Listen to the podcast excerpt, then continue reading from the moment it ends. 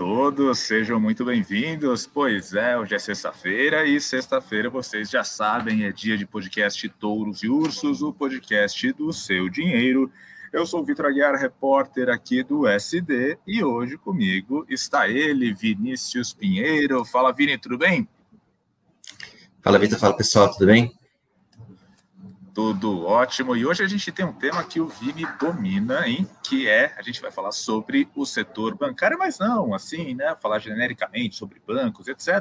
A gente vai falar especificamente sobre os resultados dos bancos no quarto trimestre. A gente já tem aí os números divulgados de Santander, de Itaú e de Bradesco mas a gente vai falar especificamente de como o evento Americanas, né, vamos chamar de evento Americanas, nessa altura do campeonato todo mundo já está mais ou menos habituado né, com o que aconteceu, como que o evento Americanas, como né, que o rombo contábil e todo o efeito em cadeia que o programa nas Americanas trouxe né, para o setor de varejo e também para o setor bancário, porque, é claro, os bancos são os credores das americanas e os bancos eles tiveram que, digamos, fazer alguns ajustes nos balanços. Alguns sofreram mais que outros e a gente vai falar exatamente isso, né? Como é que cada banco reagiu a esse acontecimento, certo?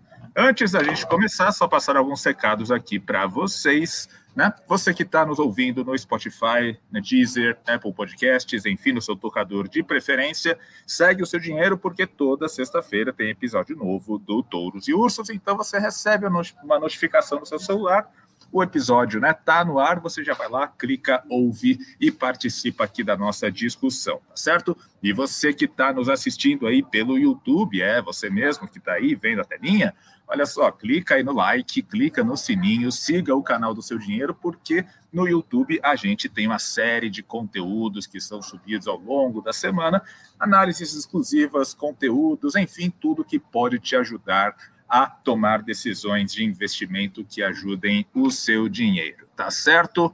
Bom, vamos lá então.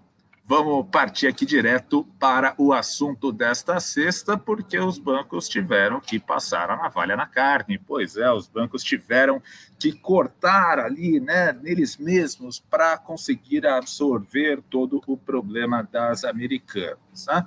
Como eu disse, Bradesco, Santander, e Itaú já reportaram seus números do quarto trimestre e, portanto, os números de 2022, os números consolidados de 2022, e a gente viu que os três bancos foram marcados por provisões gigantescas, né? Para quem não sabe, provisão é, digamos, uma reserva ali, né? Que o banco faz, que o banco, aliás, que qualquer empresa faz, deixa reservado ali no balanço, fala que, olha, talvez no futuro a gente tenha perdas desse valor aqui, então já deixa previsto que ó, né, é capaz que né, esse dinheiro aqui a gente né, dê perda total. Né? Então fica previsto lá no balanço, e não só bancos fazem isso, muitas empresas fazem isso, dependendo das circunstâncias aí, trimestre a trimestre. No caso dos bancos, todos eles fazendo provisões aí muito volumosas por causa do evento Americanas. Grande parte aí dos executivos dos bancos, né, dos balanços, você lê os relatórios, eles só dizem aí, né, fazendo provisões por causa de um evento relacionado a um grande cliente, né, evitando citar diretamente Americanas, mas obviamente todo mundo sabe que é por causa assim do colapso da varejista. Somando aqui as provisões que foram anunciadas, né, as provisões de Bradesco, de Santander e de Itaú, ultrapassando 7 bilhões de reais, com B de bola, hein? 7 bilhões de reais, mais de 7 bilhões de reais em provisões, ou seja, em recursos que eventualmente poderão ser perdidos pelos bancos, já que todo mundo sabe que a situação das americanas não está nada simples, né? Então, os bancos, eles já estão sentindo o efeito e já lançaram parte disso no quarto trimestre de 2022. Alguns lançaram mais, outros lançaram menos, e é exatamente sobre isso que eu quero falar com o Vini. Vini é um especialista aqui no setor financeiro, no setor bancário, e o Vini acompanhou mais de perto ali, né, como é que foi a reação dos CEOs dos bancos, dos executivos, né, nesses últimos dias de divulgação de balanços. E aí é justamente sobre isso que eu queria começar o nosso bate-papo. Né? O que, que os CEOs dos bancos eles falaram exatamente sobre as americanas nas conferências, nas coletivas de imprensa, enfim, nas conversas aí pós divulgação dos resultados trimestrais, Vini. Bom, para começar, você citou Navalha na Carne, grande Plínio Marcos, e no caso específico dos bancos, a gente está falando de navalha no lucro, que para eles dói talvez ainda mais do que é, navalha na carne, Vitor. Bom, navalha no bolso, né? é, navalha no bolso dos acionistas, enfim, uma, uma notícia realmente muito ruim para os bancos como um todo, e, em particular aí quem está com mais exposição americanas. Bom, eu tive presente nessa semana, o Itaú fez a primeira entrevista coletiva sobre resultados é, presencial desde a pandemia, nessa semana, que foi logo depois da divulgação é, do balanço. O balanço foi, saiu na terça-feira à noite, a coletiva foi na quarta-feira de manhã. Eu tive presente e foi bastante interessante, para dizer o mínimo. O tema do, das americanas acabou dominando é, a coletiva e, quando, e nesse caso não só do Itaú, como também nas teleconferências que Bradesco, que inclusive divulgou o balanço, o, resultado é, na quinta-feira à noite, e o Santander, que divulgou um pouco antes, é, também aconteceu, né? Também o, esse tema da Americanas, como não podia ser diferente, acabou concentrando as atenções tanto dos analistas que acompanham a empresa, como de nós jornalistas. E como é que os, se eu né, respondendo a sua pergunta, Vitor, como é que eles reagiram? Os bancos costumam ser bastante cautelosos quando falam dos seus clientes, né, das, dos, das empresas para as quais é, é, eles emprestaram dinheiro. É, eles acabam, eles procuram não citar o nome, né, então eles falam de um caso específico, evento subsequente, procuram usar um juridiquês ali quando falam de empresas que, estão, que deram calote, mas no caso do Americanas eu até me surpreendi, porque eles, embora eu não tenham citado diretamente o nome da empresa, eles falam é, tanto o Milton Maluí Filho, como o Otávio de Lazari Júnior, né, Milton Maluí, CEO do Itaú, e Otávio de Lazari, é, o presidente do Bradesco, falaram, no caso, no caso específico, de fraude, né, foram aqui até mais é, agressivos do que nós mesmos, jornalistas, estamos sendo nas, é, quando a gente cita o caso americano. A gente era, quando a gente está escrevendo aqui nas nossas matérias, a gente tem ainda falado de rombo, tem falado de um erro, e os banqueiros foram direto ao ponto e falaram em fraude. Então, achei bastante interessante ali. E acho que, pelo que a gente tem visto das manifestações, essa agressividade como os credores estão é, lidando com casos americanos, acho que até o comportamento foi compatível com o que a gente tem visto. É, acho que um outro tema que é, rolou durante essas, é, esses encontros com, com os bancos após a divulgação dos resultados foi a questão da contaminação. Quer dizer, será que foi uma pergunta que eu fiz é, diretamente para o CEO do Itaú. Eu perguntei, poxa, será que esse caso Americanas vai acabar contaminando o crédito para as empresas? Ou seja, os bancos vão ser mais restritivos, vão deixar de emprestar dinheiro para outras empresas é, diante do evento da Americanas? E a resposta dele foi que não, que eles, logo depois que aconteceu o caso Americanas, eles fizeram lá uma revisão na carteira de crédito e que eles não, não detectaram outros problemas como esse. Eles entendem que o caso Americanas é, foi um evento isolado, pelo menos na carteira de crédito deles ali do Itaú. Mas, Vitor, o que a gente tem visto na prática é que o crédito está mais restrito para as empresas, sim. As empresas estão sofrendo mais, a gente tem visto é, várias companhias contratando é, assessores financeiros para tentar renegociar suas dívidas. Esse, inclusive, foi o tema do nosso, da nossa edição anterior do podcast.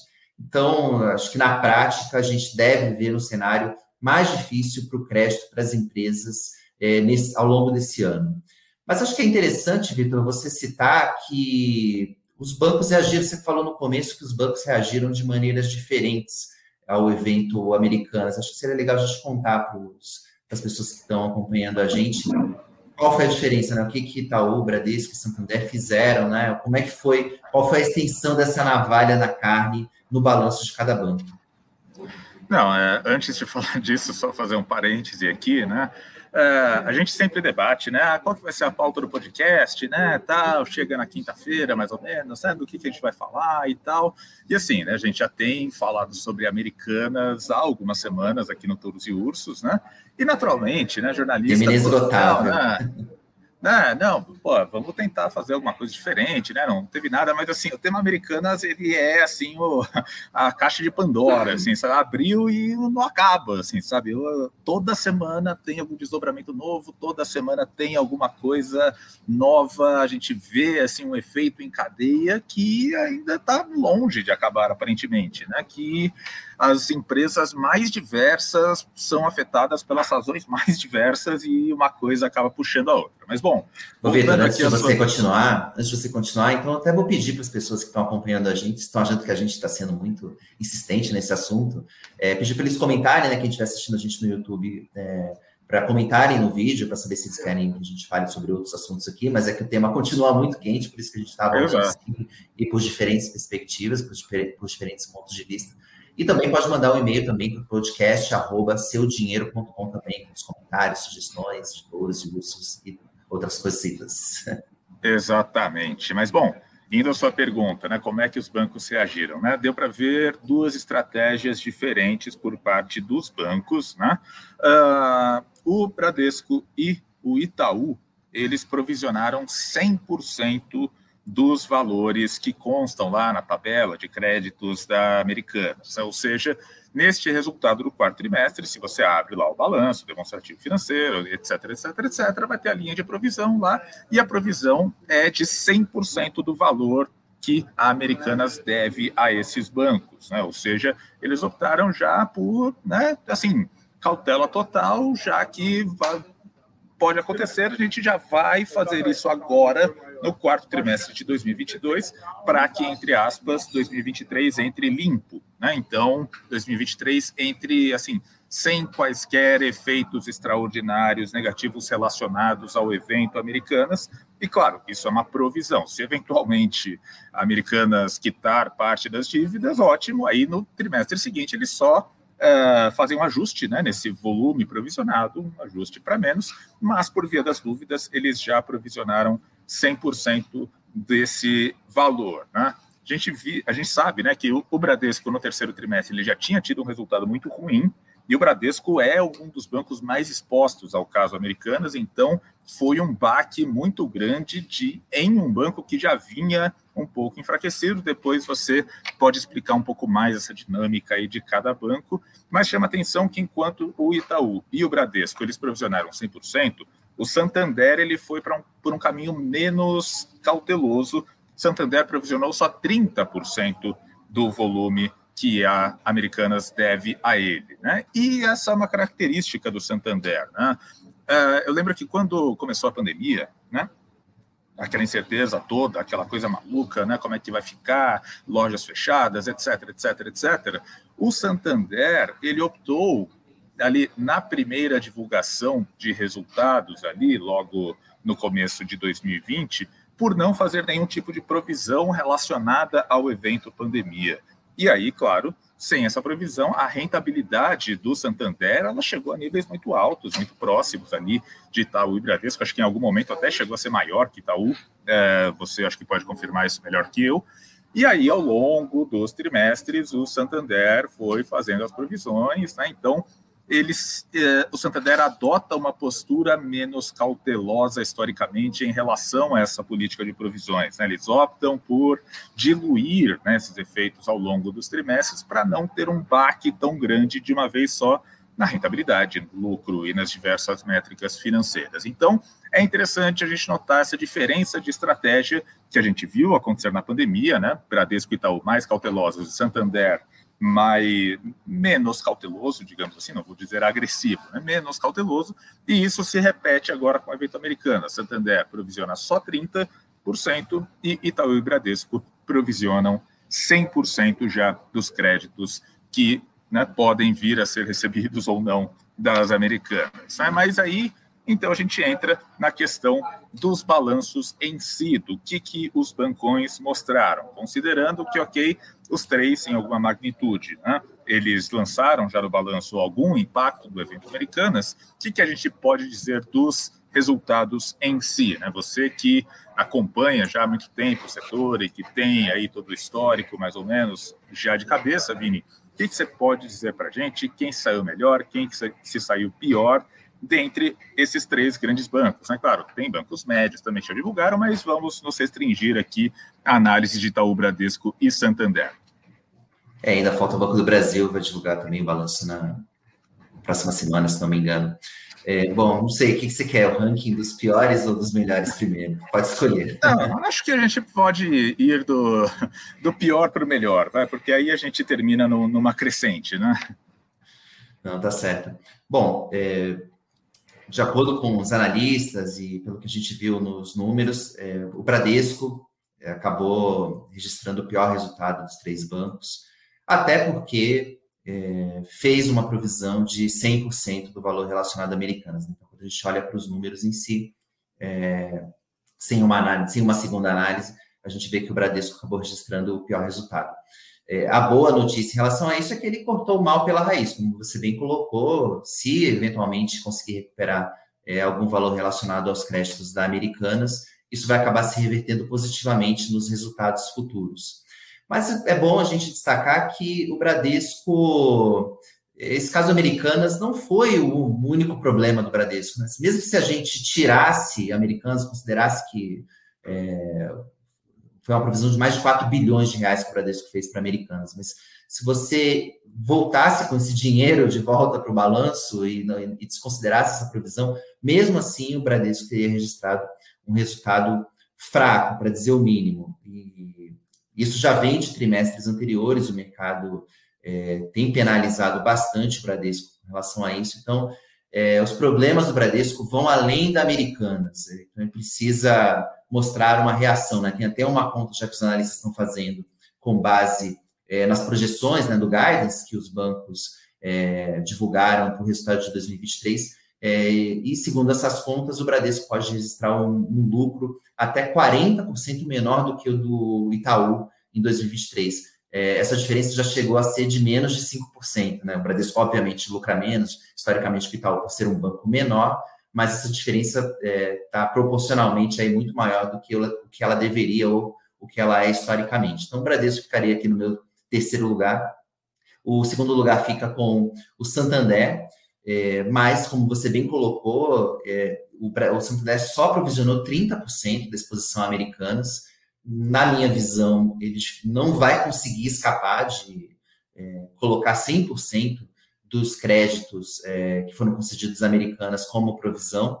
Então, ele vai acabar sentindo essa pancada é, pelos próximos trimestres. Então, vai ser aquela dor que o acionista vai sentir é, sucessivamente nos próximos balanços. Não sabemos se o Santander vai acabar colocando os, os outros 70% já no balanço do primeiro trimestre, ou ele vai aumentando gradativamente conforme né, existe uma regra contábil para isso, o banco não pode fazer o que ele quiser, né? A única liberalidade que os bancos tinham nesse trimestre era se o banco poderia não provisionar nada, porque o balanço do quarto trimestre, né, é relacionado até dezembro, é referente até dezembro de 2022. Então, se o banco quisesse, ele poderia não provisionar nenhum valor relacionado a americanos. Então, mesmo no caso do Santander, embora ele tenha sido menos conservador do que os, do que os concorrentes, de certa maneira ele teve alguma prudência de pelo menos colocar algum valor no balanço. Mas seja como for, ele vai acabar sentindo essa pancada e proporcionalmente o Santander tem uma exposição, o Bradesco tem uma exposição maior, mas proporcionalmente ao tamanho do banco, a porrada no Santander, é, eu entendo que vai ser ainda maior. Então, enfim, também más notícias para quem é acionista do Santander em relação a Americanas. E o Itaú, eu acredito que é o lado positivo aqui da história, né? Ele apresentou um balanço que foi muito bom, apesar do efeito Americanas. Ele registrou um, uma rentabilidade de quase 20% sobre o capital, né? O chamado ROI, né? Que a gente fala aqui na sigla em inglês.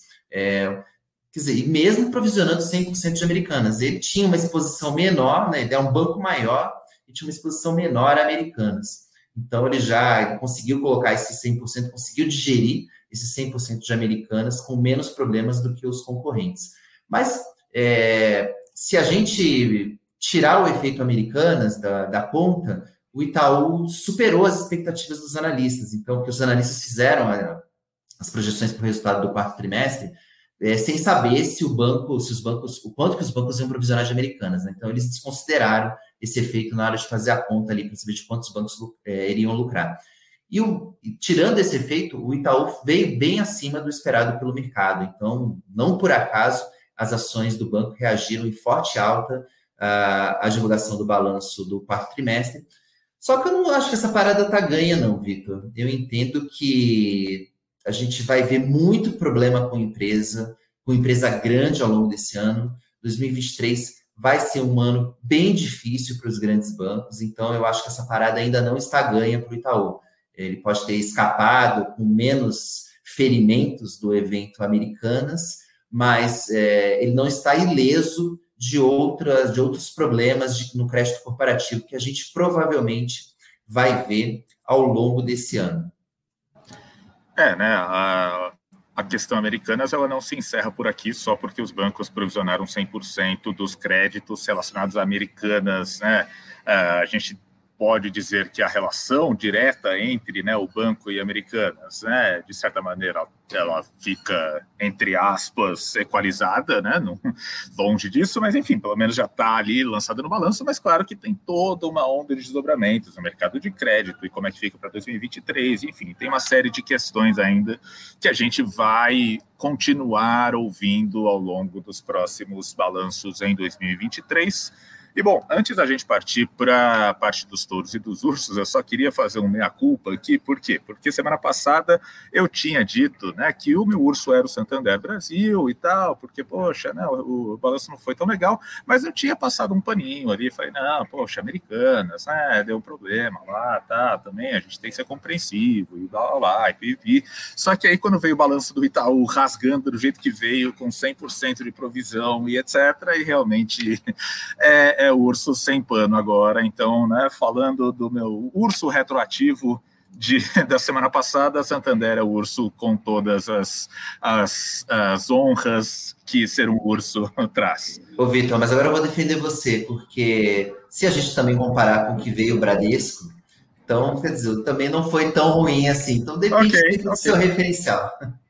Ok, ok, justo, justo. Mas bom, vamos para os touros e para os ursos dessa semana, né? Afinal de contas, semana que teve divulgação de mais balanço, além dos balanços dos bancos, né? Várias empresas já começando a divulgar os seus resultados de 2022 e, claro, também com todo aí o universo macroeconômico do Brasil, do exterior e, enfim, né? tudo acontecendo, o mundo ainda girando, apesar, né? Dessa questão das americanas que continuam pesando muito sobre a dinâmica corporativa aqui no Brasil.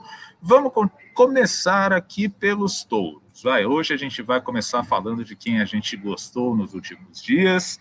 Vini, por favor, né? Falamos bastante já de Itaú, Bradesco e Santander, mas aqui, quem que é o seu touro da semana? Quem que você elege como alguém que, ó, essa semana estourou a boca do balão? Vou dar meu prêmio de touro da semana é, para BB Seguridade, Vitor. Enquanto a gente está assistindo a essa briga completamente sem sentido entre o presidente Lula e o Banco Central, é, a BB Seguridade é quem fatura. É a, até fiz uma materinha no seu dinheiro essa semana e chamei a BB Seguridade de rainha da renda fixa, porque ela surfou muito bem a alta da Selic é, quem é a BB Seguridade, só fazendo, abrindo um, um, um parênteses rápido, é uma holding que concentra as participações do Banco do Brasil na área de seguros e previdência. E como toda empresa de seguros, é, é a BB Seguridade acaba se aproveitando da alta das taxas de juros, porque ela tem, ela recebe o, o, o, dinheiro relacionado ao seguro que a gente paga, né? Por exemplo, do seguro do nosso carro, do seguro da nossa casa, do seguro de vida, e ela coloca isso numa, nas, ela chama de reservas, que é onde ela, ela tem que colocar isso em aplicações é, com liquidez, porque ela tem que, uma, uma, parte desse dinheiro precisa ter aplicações com liquidez, porque se eu bato meu carro, se meu carro é roubado, ela tem que pegar esse dinheiro e me pagar, né, o valor relativo ao sinistro. Então, esse dinheiro, enquanto o sinistro não acontece, enquanto meu carro não é roubado, espero que não seja, é, ela tem que, a empresa precisa é, deixar esse dinheiro aplicado é, em, em, ativos de alta liquidez. E o que, que o, o, ativo clássico é o título do tesouro, né? O, o, a LFT, o Tesouro Selic. E com a alta dos juros, esses títulos passaram a render pra caramba, né? Então imagine muitos bilhões de reais rendendo 14% ao ano sem risco. Esse foi o cenário da BB Seguridade e com isso a empresa registrou um lucro de 6 bilhões de reais em 2022, uma alta de 53,7% em relação a 2021. Claro, a base de comparação afetada, porque no ano de 2021 a gente teve a, menor Selic da história. Então, ela também foi prejudicada, né? teve um ano mais difícil, porque a Selic estava baixa em 2021. Só que do lado operacional, Vitor, a BB Seguridade também foi bem. Não foi só por conta da alta da Selic que a BB Seguridade registrou um excelente resultado no ano passado. Então, ela também foi bem, as, a empresa de seguros, ela conseguiu ali, diminuir a, sinistra, a chamada sinistralidade, né, o valor ali que ela tem que pagar para as pessoas que é, pagaram, que tiveram algum problema ali, tiveram que pedir indenização do seu seguro, ela conseguiu melhorar esses índices, e além de, de tudo, ainda agradou os acionistas, fez um agrado, anunciou um mega pagamento de dividendos de mais de 100% desses 6 bilhões desse lucro que a gente viu agora em 2022. Pô, então, é, dou meu prêmio de touro aqui da semana. E, pô, acho que só um último comentário, é, porque as ações acabaram não reagindo bem ao balanço no dia, né? Depois de tudo isso, o mercado ainda penalizou a empresa, a ação da BB Seguridade fechou em queda, porque ela divulgou as projeções para 2023 e que, mostrava, que mostram alguma desaceleração em relação aos números é, do ano passado. Mas, como disse o analista da Empíricos e colunista de Seu Dinheiro, Rui Hungria, é, a gente gosta de empresas, sim, que acaba prometendo pouco e entregando muito. E foi o que aconteceu no ano passado. A BB Seguridade tinha, feito, tinha dado projeções para o seu negócio mais conservadoras e acabou entregando além do esperado. Agora, espero que ela consiga fazer também isso nesse ano. Então, por isso, eu dou aqui meu prêmio de touro da semana para a BB Seguridade, BBSE 3. E, Vitor, para quem você dá seu prêmio? Olha, eu dou meu prêmio para uma velha conhecida aqui do nosso quadro Touros e Ursos. Eu dou meu prêmio para a Petrobras. Petrobras geralmente aparece entre os ursos, né? Uma empresa que está sempre muito sujeita aí a riscos políticos e, claro, né, novamente, ela está aí no centro do furacão com toda a questão envolvendo a troca no comando, as dúvidas em relação ao futuro da política de preços, enfim, é uma série de questões, digamos, extra-operacionais, né, que dizem respeito aí, enfim, a, a, a, questões políticas, etc. Mas, nesses últimos dias, a Petrobras divulgou os seus dados operacionais referentes ao ano de 2022 e foram dados operacionais fortes, foram dados operacionais positivos e que mostram que, né, fora estes fatores que trazem incerteza em relação ao desempenho das ações é, ONPN, PETRI 3 e PETRI 4, né, quando você olha para as operações em si, a Petrobras está indo muito bem, tanto que ela bateu recordes de produção anual em 2022 e ela cumpriu com todas as projeções que ela tinha feito no começo do ano. Né? Lembrando que alguém poderia né, argumentar, ah, ok, ela projetou uma coisa, ela cumpriu, não seria melhor se ela tivesse, sei lá, estourado, putz, ó, passei em 50% o que eu tinha projetado, isso não seria melhor? Não, por quê? Porque a gente está falando de um mercado de commodities, se a Petrobras né, produz uma quantia excessiva de, é, de petróleo, né, então ela colocaria aí uma pressão no mercado global, né? Teria um excedente de petróleo, isso derrubaria o preço da commodity. Portanto, é importante que essas empresas, elas, de fato, consigam cumprir a meta, cumprir o combinado, né? Porque aí você não causa desequilíbrios entre oferta e demanda ali no mercado internacional. Quando a gente olha ali para as métricas, tal, é tudo, enfim, né? Num, numas, numas unidades de medida meio esquisitas ali, né? Mil barris de óleo equivalente por dia, tal, é meio abstrato, né? Você falar um pouco mais sobre isso, né? Um pouco teórico, mas o que importa é que a Petrobras, ela conseguiu crescer, ela conseguiu crescer de maneira ordenada, ela cumpriu o guidance sem estourar a faixa que ela mesma tinha imposta para ela mesma, né? Uma margem de erro para mais e para menos de 4%, de 4 pontos, né? E eu acho que também é importante a gente falar sobre a Petrobras, que é por que, é que ela conseguiu fazer isso? Porque ela consegue uh, dar início às operações de novas instalações, de novos navios petroleiros, de novas plataformas de petróleo. Né? Então, a produção no pré-sal da Bacia de Santos e também lá no Rio de Janeiro, ele, ela está cada vez mais ativa, ou seja, a empresa vem cumprindo o seu plano estratégico à risca, que é o de se especializar na extração de petróleo marinha, especialmente da região do pré-sal. Portanto, meu touro vai para a Petrobras e vai para a Petrobras, até porque quando a gente olha o desempenho das ações da semana, olha que silenciosamente as ações da Petrobras estão acumulando uma alta aí de 6% na semana, veja só. Claro, o grande evento, o grande gatilho para as ações da Petrobras ainda é o gatilho político que, que vai acontecer na gestão do Jean Paul Prates, o que é que vai acontecer com a política de preços, etc, etc, etc. Mas, veja bem, pelo menos no que diz respeito às operações, tudo vai conforme o planejado, tudo vai muito bem, certo? Vitor, só um comentário assim, sobre Petrobras, que eu entendo que a gente vai ver um primeiro teste dessa questão do da política de preços, porque as cotações do petróleo estão subindo, a gente tem visto um, um agravamento da questão da, da, guerra entre Rússia e Ucrânia, agora o Putin tentando retaliar cortes de produção, então a gente deve ver uma pressão é, sobre o preço do barril, e quando o petróleo internacional sobe, nós sabemos que a Petrobras tem, até segunda ordem, uma política de preços que está vinculada aos preços internacionais da commodity. Então, vai ser um primeiro teste é, para saber como que a, a, Petrobras vai reagir realmente caso os preços se mantenham em patamares mais altos. Com certeza. Bom, falar um pouco sobre os ursos, já que eu, enfim, eu já falei de Petrobras, deixa eu já emendar aqui o meu urso e novamente nós voltamos à questão americanas, porque meu urso não é americanas, meu urso é a Lojas Marisa, né, varejista de moda muito tradicional, né, uh, dentro ali do setor de lojas de conveniência, né, que tem ali Renner, tem Riachuelo, tem C&A, enfim, né, esse setor mais de moda de vestuário, porque porque a Marisa anunciou um acordo com a BR Partners para repactuação da sua dívida de curto prazo, né?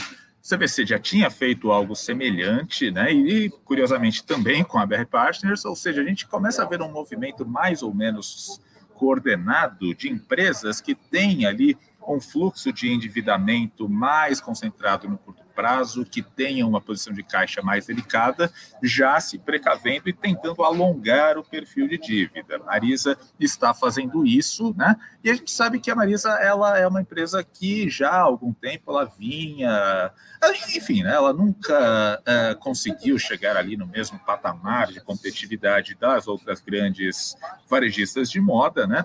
E é relativamente comum que a gente veja boatos, especulações a respeito da Marisa sendo comprada por alguma outra empresa ou por algum fundo de investimento ah, envolvida em boatos relativos a fusões, porque de fato é um player mais frágil dentro desse setor. E além disso, né, é, junto desse anúncio da, da, da, tentativa de reperfilamento da dívida, a gente também teve a saída do CEO, sendo que o CEO não estava nem há um ano no cargo, né? Então, são notícias que caem bem, né? Assim, né? olha só, tem um sinal de fumaça aqui no ar, né? Poxa, vamos ficar atento tal, né? Isso não, nunca é uma boa notícia quando uma empresa precisa anunciar que, olha, né, a gente tem que alongar a dívida, a gente contratou alguém para ver se consegue fazer isso, né? Então, sinal amarelo, quase vermelho aqui para Marisa. Pelo menos o CEO ficou um pouco mais de tempo que o Sérgio Real na Americana. É, pois é, pois é. Não, durou mais que alguns dias, né? Ficou aí. Deu tempo, nove, deu tempo de assinar a carteira de trabalho dele. Não precisou, deu, deu, né? deu, é. Passou do período não, de experiência. Oh, passou com folga, né? Mas e você, Vini? Diga lá, né? Quem que é o seu urso dessa semana? Olha, Vitor, eu sei que, como São Paulino, eu tô meio sem moral para falar de futebol, mas eu não podia deixar de dar o meu prêmio de urso dessa semana para o Flamengo. Não podia perder essa oportunidade de dar essa cornetada depois da derrota do time para o Al Hilal, é, o time do Michael, né, que é ex-Flamengo, por acaso, é, a derrota por 3 a 2 no Mundial de Clubes. Com isso, o Flamengo vai, não, não conseguirá é, enfrentar o Real Madrid na decisão. Bom, e fica um sabor especial para os corintianos. Então, meu prêmio justo da semana que também vai em homenagem ao Ricardo Gossi, lá, nosso, da redação do Seu Dinheiro, um corintiano doente.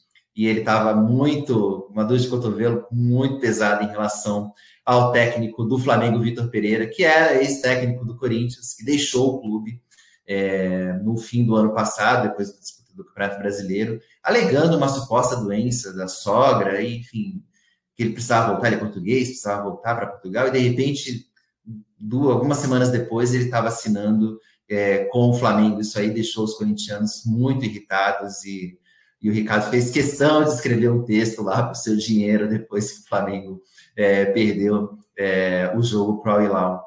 E lembrando que o Vitor Pereira, essa segunda decisão que ele pede, depois que ele assumiu o cargo de técnico do Flamengo, né, semanas atrás, ele é, acabou sendo derrotado, o Flamengo foi derrotado na decisão da Supercopa do Brasil para o Palmeiras. Então, acho que está mais que merecido o meu prêmio de urso rubro-negro dessa semana para o Flamengo, Vitor.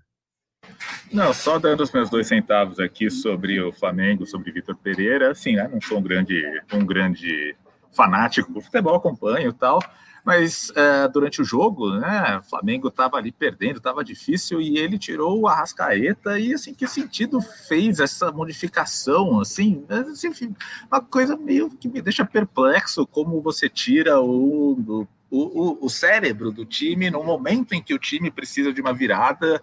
Enfim, uh, mistérios, mistérios, mas eu acho que realmente Vitor Pereira sem entrar na questão aí da sogra nem nada, mas ele foi muito, muito mal ali nesse jogo. Mas bom, né? Dito Não, e, isso... e, antes, de, antes de você encerrar, já que vamos, vamos criar a nossa mesa redonda aqui antes da gente encerrar. é, o detalhe também é que o Flamengo foi campeão com o Dorival Júnior, e, é, uhum. jogando um belo futebol. E a saída do Dorival também foi algo que até agora eu não consegui encontrar uma explicação. Né?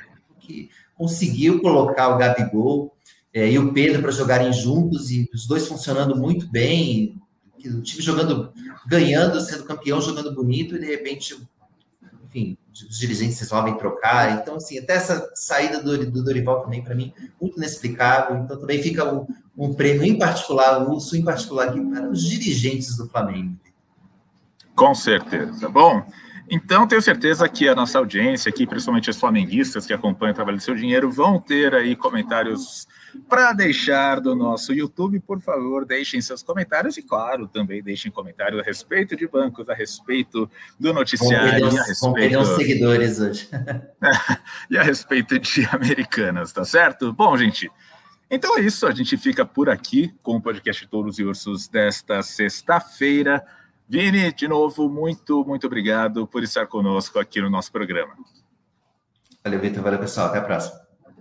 Valeu, gente. Muito obrigado. Eu sou o Vitor Aguiar. Sexta-feira que vem a gente está de volta com mais uma edição do podcast Touros e Ursos, o podcast do seu dinheiro, tá certo? Um abraço e até a próxima.